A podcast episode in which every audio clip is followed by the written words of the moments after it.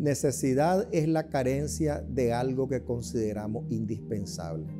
Esto puede ser algo material o emocional o algo relacionado a nuestra salud. Y todos en algún momento vamos a necesitar algo. Pero aún en las necesidades hay prioridades.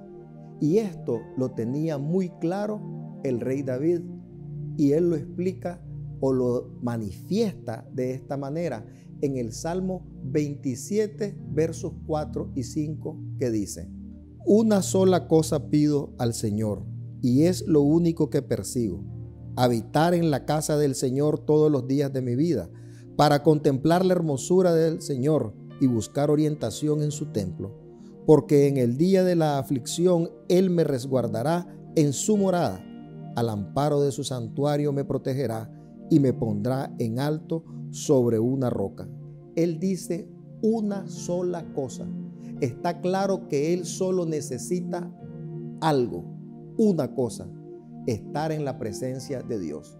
Por lo tanto, se transforma en su objetivo de vida, en su propósito de vida, se transforma en su prioridad, porque Él sabe que estando en la presencia de Dios, tiene provisión, tiene protección, tiene instrucción para resolver todas las demás necesidades.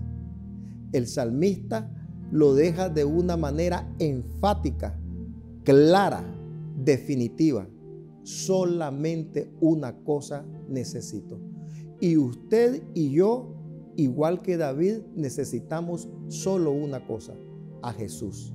Porque es en su presencia que nosotros tenemos libertad, tenemos sanidad, tenemos misericordia, encontramos su fidelidad, su provisión y su protección. Y la certeza con que habla David se debe a que él ha experimentado lo que está hablando. De hecho, el Salmo 27 comienza diciendo, Jehová es mi luz y mi salvación. ¿De quién he de temer?